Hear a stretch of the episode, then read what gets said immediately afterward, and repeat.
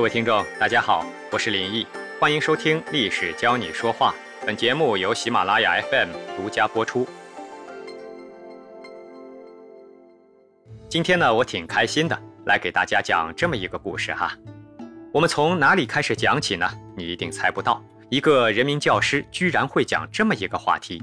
好吧，我们先来聊一聊打麻将这个活动啊。啊，当然了，多说一句，最近在扫黑除恶。赌博是坚决抵制的，在这呢，我们不把打麻将看成一种赌博啊，只是一种益智类的游戏。我先来说一个牌面给你猜一猜哈，你看看你猜得到吗？一万、九万、一条、九条、一桶、九桶，东南西北中发白，这是什么牌面啊？对喽，十三幺，不论来任何一张相同的牌，你都能胡。而且还不小呢，别小看麻将啊！英语对十三幺也有一种翻译，叫做十三孤儿 （thirteen orphans）。你看看我说的吧，麻将要是高级起来，那是相当的高级呀！别老是把它当成赌博。还有更高级的呢，十三幺这个牌型有一个高大上的名字，叫做国士无双。怎么样，还是个成语啊？意思就是说国家中独一无二的人才。这个成语指代的人呢，就是本集的主人公淮阴侯韩信。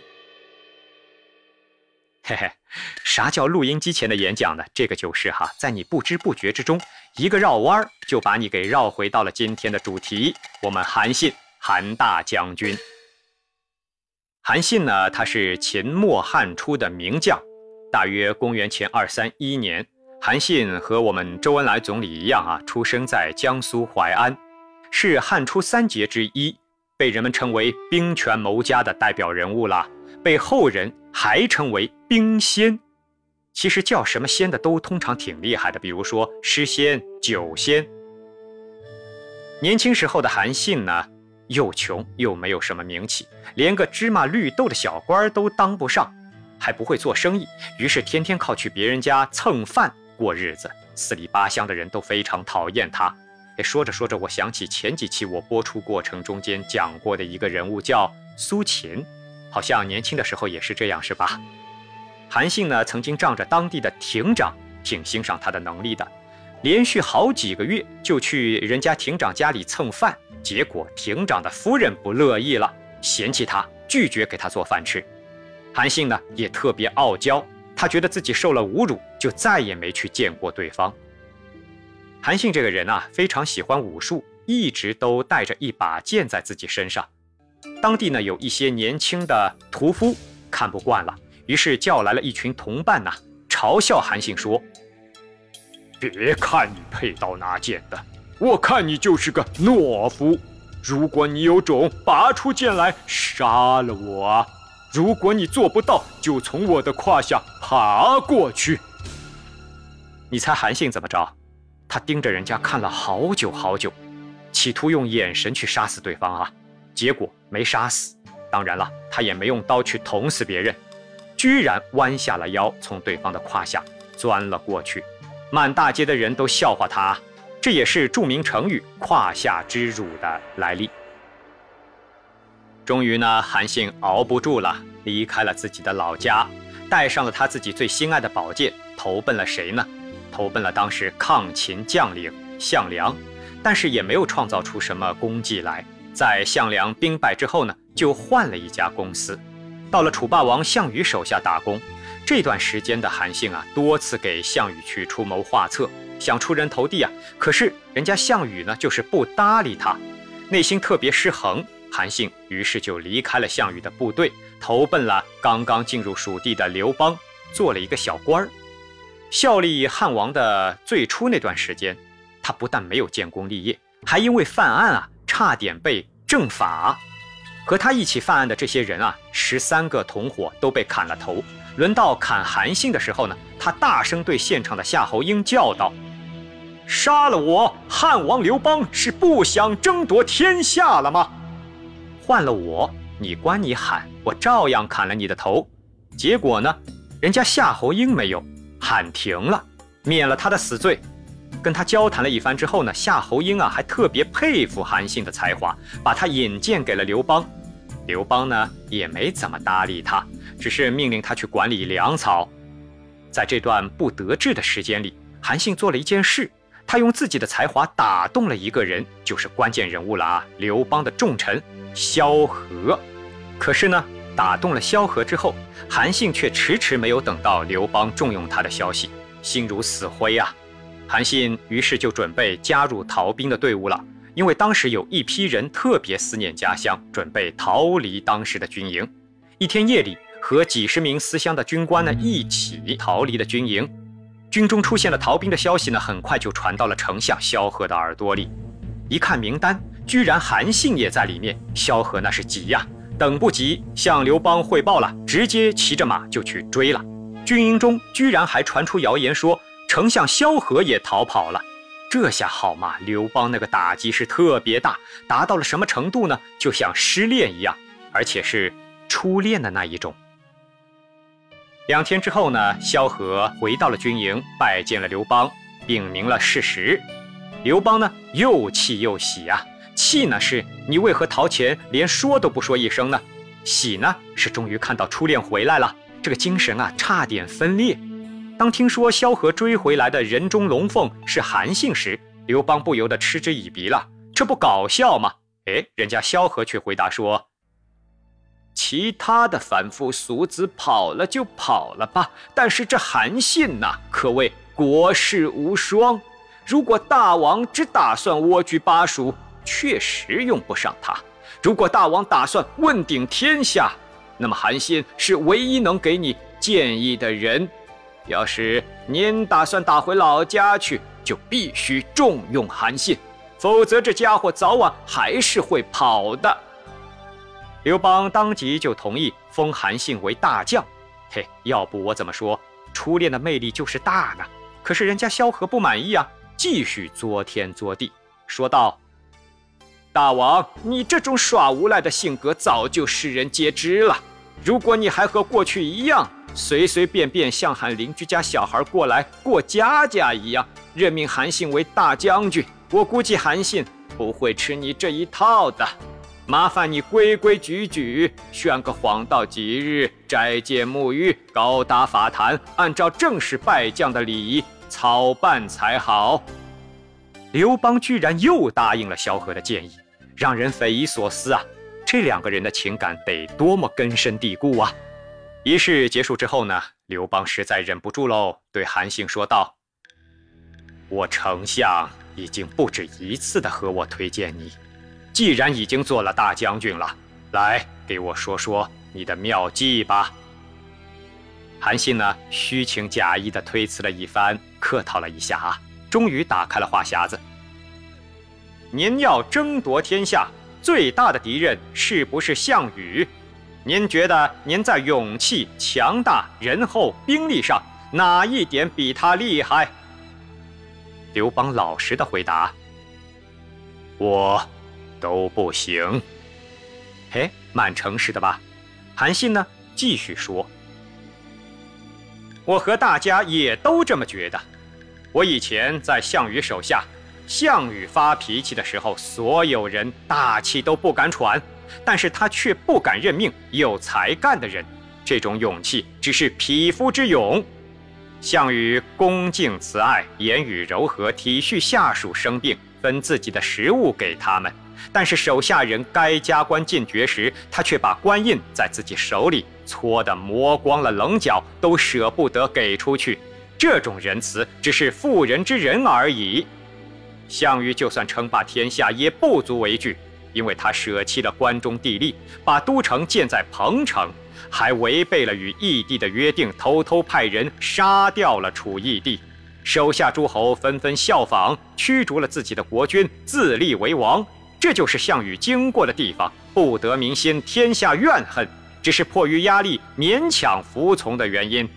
如果大王不学项羽，恰恰反其道而行之，敢于任用人才，敢于分封功臣。如此行为，天下谁人不服？何愁天下不定？顺应我方将士打回老家去的愿望，什么样的敌人能阻挡大王您呢？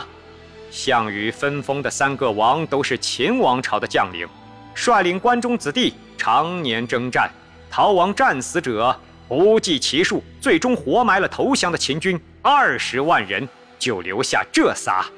关中父老早就恨死这三个家伙了。然而，当初大王您进驻咸阳时，秋毫无犯，废除苛政，秦地百姓都希望由大王来统治，而且按照约定，关中地区本来就应该是大王您的，这是连老百姓都知道的事啊。如今大王放弃关中，退居巴蜀，关中百姓人人遗憾。只要大王您现在决定发兵东进，关中地区只要一张文书就能平定，您还等什么？刘邦这个听后啊，内心是非常的舒爽。我怎么就没想到呢？也觉得得到了韩信这样一个人才是有点晚了。谢谢我的初恋萧何啊！当即决定听从韩信的谋略，下达军令，起兵东征。件件事都跟项羽反着来。当年八月呢，刘邦从陈仓出骑兵进攻楚地，这也是成语“明修栈道，暗度陈仓”的由来。公元前二零五年，刘邦出函谷关，各路诸侯望风而降。同年，虽然在四月没有攻克彭城，但是韩信收拢了败军，在荥阳大败项羽，楚军始终无法向西进攻刘邦。整个故事呢讲完了，我们来看一看，在韩信一生最重要的一场演讲中，他使用了一个非常有特点的技法，叫做对症下猛药。对症下药呢，本身就是一个成语，大家都非常熟悉哈。它的意思相当于我们哲学上说的具体问题具体分析。不知道您发现了没有啊？我们今天的技法中多了一个“猛”字，和对症下药相比呢，两者之间还是有一定区别的。一个呢是急性治疗，一个呢是长久的治疗。从时间上看呢，对症下猛药显然是想要达到猛追猛打，来一场雷厉风行的歼灭战的效果。这种技法呢，它只追求迅速见效，药到病除。至于后期什么除不除根呢，会不会反复发作啊，这些都是后话了。使用这个说话技法的要点呢，就是快、准、狠。其实回过头来看一看啊，原文中韩信对汉王说的那些话里呀，自己已经透露出了这个技法的要领。他说：“如果大王不学项羽，恰恰反其道而行之。”也就是说，项羽怎么做，你汉王就每一条针锋相对，一条一条的对仗下来，每一条都反着做。那么反过来做的目的是什么呢？因为韩信罗列了一大堆楚王的不是，其中每一条都是举国上下恨之入骨的问题。如果汉王每一条都反过来操作，不就等于给了这些问题一个完美的解决方案了吗？不更是给每一个病症都开了一剂解药吗？这就是韩信这段话中间最厉害的地方。接下来呢，让我们从现今的视角来给史料中的对白做一个综合评定。韩信从勇气、仁德、强大、兵力这些占据绝对优势的项羽身上，看到了致命的弱点，一眼就看穿了楚军的命门所在，从而清除了刘邦眼前的迷雾啊。逻辑性上评定为十分，一道道特效猛药。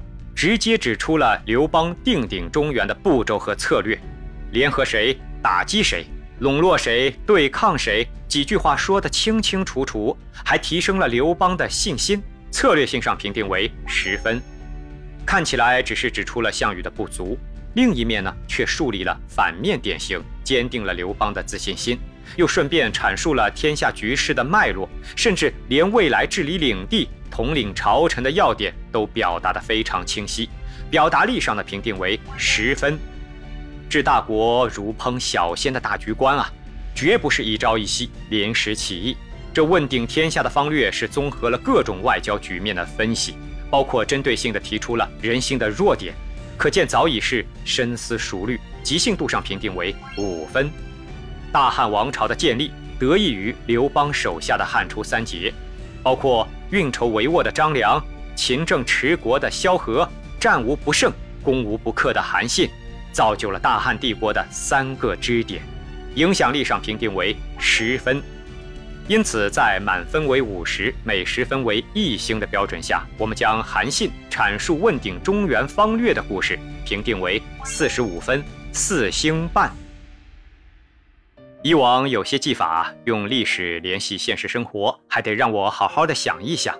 今天这个技法那是取之不尽，用之不竭啊！比如说，夫妻之间吵架了。老婆离家出走，到了闺蜜家里。等到闺蜜问清楚她老公的不是之后呢，教了她一大堆治她老公的招。这些话术多半都是对症下猛药的套路。又比如，男生喜欢上了一个女生，几次试探之后啊，发现女生似乎对自己也不排斥，就是不知道怎么更进一步。回到寝室之后呢，整个宿舍都在替他拿主意。这些追姑娘的话术啊，基本也都是对症下猛药。想帮他快速拿下对方，在这儿呢，我也给你讲述一个有趣有料的真实故事。好多年前，我的一个男性的好友爱上了一个姑娘，那是他的初恋啊。可是不巧，同时还有一个男生也在追这个女孩，而且他们还是同年级的学友，彼此呢都认识，于是就尴尬了嘛。但是你可别小瞧我的那个朋友啊。他情商极高，高到什么程度呢？在竞争到达白热化时，他居然主动出击，对女孩说：“我知道，你很难抉择。老实说，我也觉得挺难的，因为那个男孩挺帅气的，成绩也不错。虽然我不是特别了解他，但是看他的样子，我觉得他的性格一定也挺好。有的时候吧，我还真为有这么一个竞争者。”感到高兴，他的优秀至少证明了我的眼光啊，你说对吧？这些都是我的心里话，因为无论我怎么不愿意看到他接近你，可我也不想去随意的诋毁他什么呀。你想想啊，想想当时那个场面，当男生女生情窦初开、涉世未深时，一个男同学深情款款的看着你说了那么一段独白。你会怎么想？我来告诉你，你会怎么想啊？女孩会怎么想，完全取决于另一个竞争者的男生情商高不高。因为十个对手，在那个时候有九个半会被恋爱冲昏了头脑，说着和我那个朋友啊完全相反的话。我问他了，后来呢？他告诉我，等他说完啊，女生就问他：“哎，你是真的喜欢我吗？你为什么那么替他着想啊？”你知道他怎么说你的吗？我那个朋友立刻说道：“我也不差啊，难道他不是这么说我的吗？”哇，又是一剂猛药。好了，整个案例呢讲述完了，你是不是急着知道后来的竞争结果呢？还用我说吗？还有什么竞争结果啊？这段话成为了他全面赢取这场爱情战役的转折点，而且是一辈子的转折点。最后啊，我来多告诉你一句哈，敢于唠唠叨叨讲给你听这段故事，不是为了鼓励你去耍小花招啊，因为我见证了他深深爱着这个姑娘，他们俩至今都是彼此最信赖的人，只是坠入爱河的同时啊，他的口才和情商依然满分。